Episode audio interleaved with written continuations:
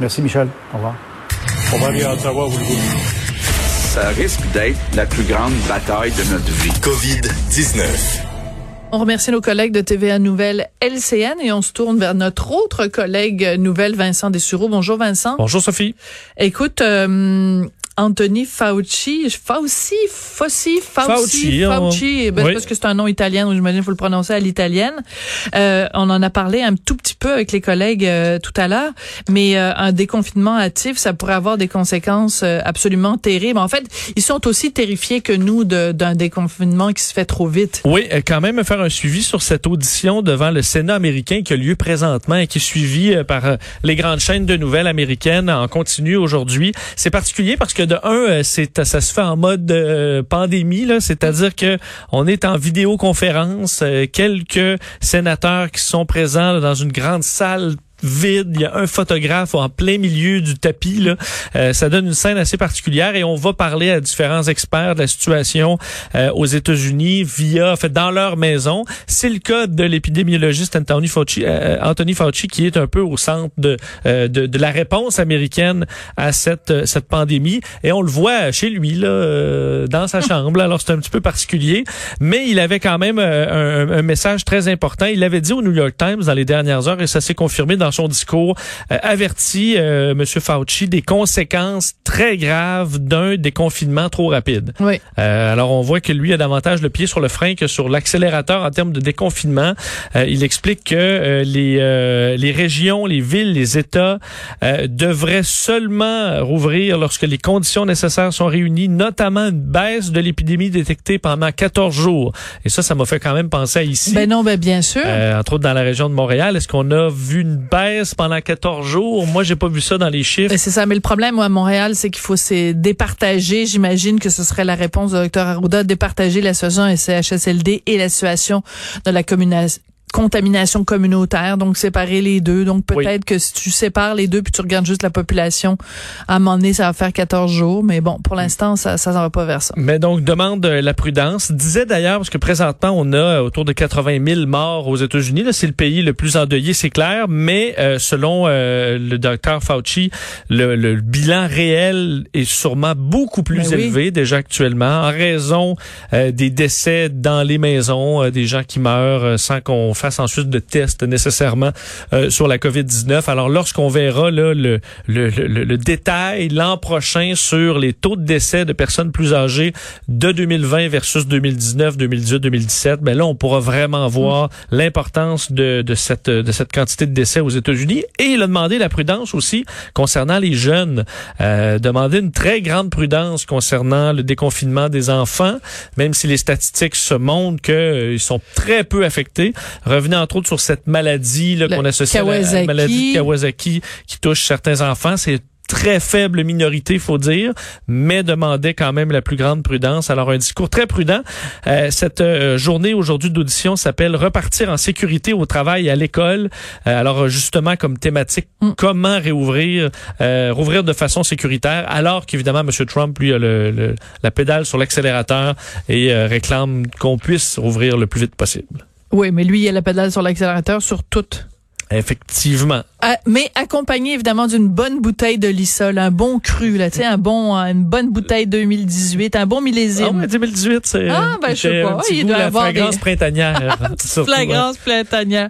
Comme c'est bien dit quand des termes élégants, ces choses sont dites. Écoute, on atteint euh, un chiffre quand même assez spectaculaire. 4,2 millions de cas confirmés. Puis, encore une fois, c'est comme les morts, euh, c'est le chiffre estimé, mais on sait qu'il y a plein de gens qui sont, qui sont porteurs et qui, qui, qui ont pas de symptômes, donc on le saura peut-être jamais. C'est peut-être beaucoup plus que 4,2 millions. là. C'est beaucoup plus, euh, mais euh, le nombre de décès, on arrive à 280, presque 290 000 euh, décès dans le monde. Encore là, des décès confirmés. Euh, le Canada hein, qui a dépassé le cap des 5 000 morts. Hier, c'était, on a dépassé les 3 000 morts au Québec. Là. Donc au Canada, on a fait ce, ce, ce cap psychologique aujourd'hui. Et dans le monde, entre autres, qui a surveillé la mairesse de Paris qui qui appelle au port du masque obligatoire partout dans les rues, dans les parcs. Euh, Anne Hidalgo, donc, qui demandait euh, que oui, on peut rouvrir les, la promenade, les parcs, les jardins, mais qu'on le fasse de façon masquée, comme dans toutes les rues de la capitale. C'est ce Mm. qu'elle ce qu'elle demande, alors que d'autres euh, sont, sont carrément contre qu'on réouvre les parcs ou les jardins. Alors, euh, on ne s'entend pas en France sur la, la, la façon Je- de faire les juste, choses. oui, j'aimerais juste rajouter une chose. Valérie Plante peut-elle écouter Anne Hidalgo? Tu aimerais qu'elle s'inspire. Ben, j'aimerais qu'entre mairesses, elles s'inspirent euh, l'une l'autre.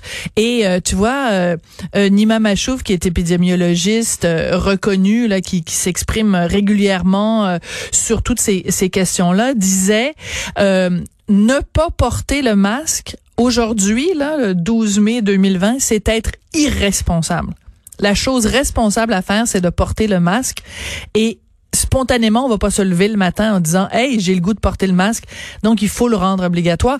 C'est je le dis de- depuis des jours et des jours et je ne suis pas épidémiologiste bien sûr et je pense que le message que qu'Anne Hidalgo envoie devrait être entendu par beaucoup de monde et en particulier à Montréal. Tu sais, on se faisait la remarque toi et moi Vincent tout à l'heure, on voyait euh, à la télévision Paul Robitaille, donc qui est euh, député qui représente justement euh, Montréal-Nord, et euh, on l'avait vu pas plus tard que la semaine dernière faire une distribution de masques en ne se tenant pas à deux mètres des gens à qui elle donnait des masques et en ne portant pas de masque elle-même. Aujourd'hui, on la voit apparaître et elle porte un masque. À un Oui. moment donné, le message passe et les gens réalisent l'importance du masque. Elle s'était excusée d'ailleurs, l'expliquant que c'était euh, qu'elle avait baissé la garde euh, à ce moment-là. Euh, te dire que le, le pape euh, a remercié les infirmières euh, aujourd'hui pour leur service Oui, à c'est la l'humanité. journée des infirmières aujourd'hui. Effectivement, elle a dit merci pour votre service à l'humanité. Euh, je notais quand même que le pape avait dit euh, le 25 mars dernier euh, qu'il priait pour stopper le virus. Il avait demandé une grande prière mondiale pour stopper le virus. Alors là, Est-ce que pas- tu laisses fait- entendre que ça n'a pas marché? ça n'a pas fait effet encore. Ben, peut-être que ça aurait été pire là, sans, sans cette Ah, prière mondiale. Euh, et euh, le, une dame, faut dire dans les meilleures nouvelles, une dame de 113 ans euh, qui serait la doyenne de l'Espagne euh, a survécu officiellement à la COVID-19 dans une maison de retraite où plusieurs patients ont été malheureusement infectés. Il y a eu, où il y a eu plusieurs décès. Euh, cette, euh, cette dame qui a donc euh, a survécu, elle a 113 ans, a surmonté la maladie et va très bien selon une des responsables des euh, communications de l'établissement. Alors, il n'y a pas d'âge pour passer à travers la COVID malgré tout. Et imagine dans sa vie, là, 113 ans, à quel point elle a Ça veut traversé a- toutes les grandes crises. Ben oui. euh, Et elle a sûrement vécu moderne. donc euh, la grippe espagnole aussi, parce que c'est dans les années euh, 20. Absolument. Et là, les deux guerres mondiales, le crash Non, de mais elle a 29 vécu et, tout. puis- non, mais en termes même d'épidémie, donc elle, a- elle a survécu à tout ça. C'est quand même complètement fou. Écoute, selon les chiffres au Québec, on respecte mieux les mesures sanitaires que les autres Canadiens. C'est assez particulier quand même comme résultat. Oui, euh, qui euh, qu'on peut interpréter de deux façons. Là. Soit vraiment les Québécois sont euh, sont euh, plus respectueux que les autres, ou c'est juste parce que nous euh, ça va pas très bien. Alors Ben, les le Québécois suivent un petit peu plus effectivement parce qu'ils ont pas le choix. Selon ce sondage euh, léger pour le compte de la presse canadienne publié ce matin, 39% des Canadiens disent ne pas avoir respecté au moins une des mesures. Euh, donc de base là, de sûr que la distanciation. À un moment donné, on a tous passé à l'intérieur de deux mètres. Entre, Ben mais oui, pas en général, le respect des euh, des, euh, des des mesures, c'est pour euh, 61% des Canadiens, mais euh, 67% des Québécois qui euh, disent ont toujours eu respecté les règles, c'est donc davantage que la moyenne canadienne. Et les provinces où on respecte le moins, c'est Manitoba et Saskatchewan. Mais ils avaient- regarde le nombre Mais, de cas qu'ils ont. Ils ont eu sept décès Ben, c'est ça. en, Manitoba et six en, Saskatch- Voilà. en Saskatchewan, pas par jour là, depuis le début de la pandémie. Alors on peut les, on peut pas leur en vouloir d'avoir peut-être euh, relâché un peu la pression euh, là-bas. Et pour ce qui est de euh, la réouverture, ben, est-ce qu'on devrait rouvrir plus vite, moins vite, ou on est juste assez vite? Mais 57 des Canadiens considèrent qu'on doit maintenir le rythme actuel. Alors, faut croire que les gouvernements ont peut-être trouvé le, le, le- le- l'endroit ou le rythme adéquat pour les Canadiens. 30% aimeraient qu'on ralentisse et 12% qu'on accélère. Alors, l'option d'accélérer le rythme semble pas, c'est l'option la moins populaire chez les euh, Canadiens jusqu'à maintenant par rapport au déconfinement. Alors, euh, j'aimerais ça parler avec Jean-Marc Léger, donc euh, euh, qui est à, à la, à la tête de la firme de sondage, pour lui demander est-ce que le fait que les Québécois semblent être plus nombreux à respecter les consignes. Est-ce qu'il n'y a pas aussi un peu de la vantardise québécoise? Je me suis dit ça. Est-ce est qu'on mange juste un peu plus sur son Ouais, c'est ça. Tu reviens de la pêche, tu disais, le poisson, il était grand comme ça. Puis moi, les, les mesures sanitaires, je les ai respectées comme ça, toi. Peut-être que c'est peut-être un peut qu'on se pète un peu les bretelles aussi quand on répond à des sondages, mais seul Monsieur Léger pourrait pourrait euh, nous répondre. Écoute, euh, on a le temps pour une petite nouvelle que je trouve euh, intéressante parce que on le sait que l'allaitement à quel point ça peut avoir euh, des effets bénéfiques pour euh, pour les, les, enfants qui sont qui sont allaités. Mais là on trouve des anticorps. En tout cas j'avais vu passer cette histoire là je trouve ça fascinant. Donc donne-nous donc les détails. Parce qu'on devra euh, étudier davantage cette cette voie là mais une chercheuse de New York a découvert récemment des anticorps dans des échantillons de lait maternel de mères évidemment qui ont guéri de la COVID-19 elle en a étudié 15 de ces jeunes mères tester le lait pour découvrir de un que lorsqu'elles étaient infectées, il n'y a pas de traces de virus. On n'a jamais vu de virus dans le lait maternel de la COVID-19. Par contre, dans 13 échantillons sur 15, donc 13 des mères sur 15, portent des anticorps dans leur lait maternel. Mm. Et là, on se demande, est-ce que ce, ce, ce, ce lait-là se trouve à protéger euh, les, les, bébés qui, évidemment, en boivent? Est-ce qu'il y a un transfert de ces anticorps d'un corps à l'autre? On n'en est pas encore là, mais c'est une mais piste... c'est prometteur. C'est une piste, effectivement, qui, euh, qui peut être intéressante à étudier au dire de cette, euh, de cette experte. on rappelle, par contre, qu'on n'encourage aucun adulte à commander du lait en ligne ou à boire du lait maternel de femmes femmes guéries de la COVID-19. Il n'y a aucune euh, preuve que ça fonctionnerait. C'est qu'on soit obligé de faire ce genre de mise en garde. Oui, mais le pire, c'est que je pense que même pas la pire mise en garde que j'ai faite depuis le début de cette pandémie.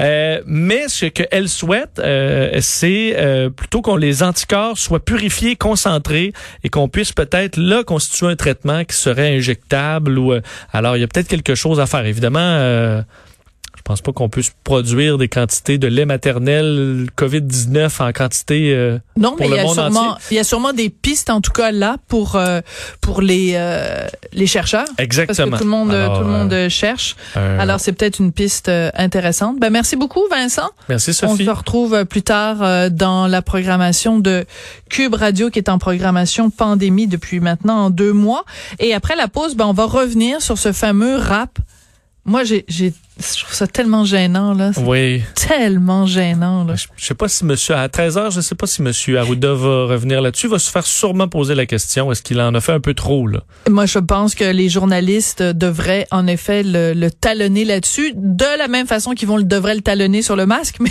peut-être faire un combo avec les deux. On en parle, en tout cas, après la pause avec Guy Fournier.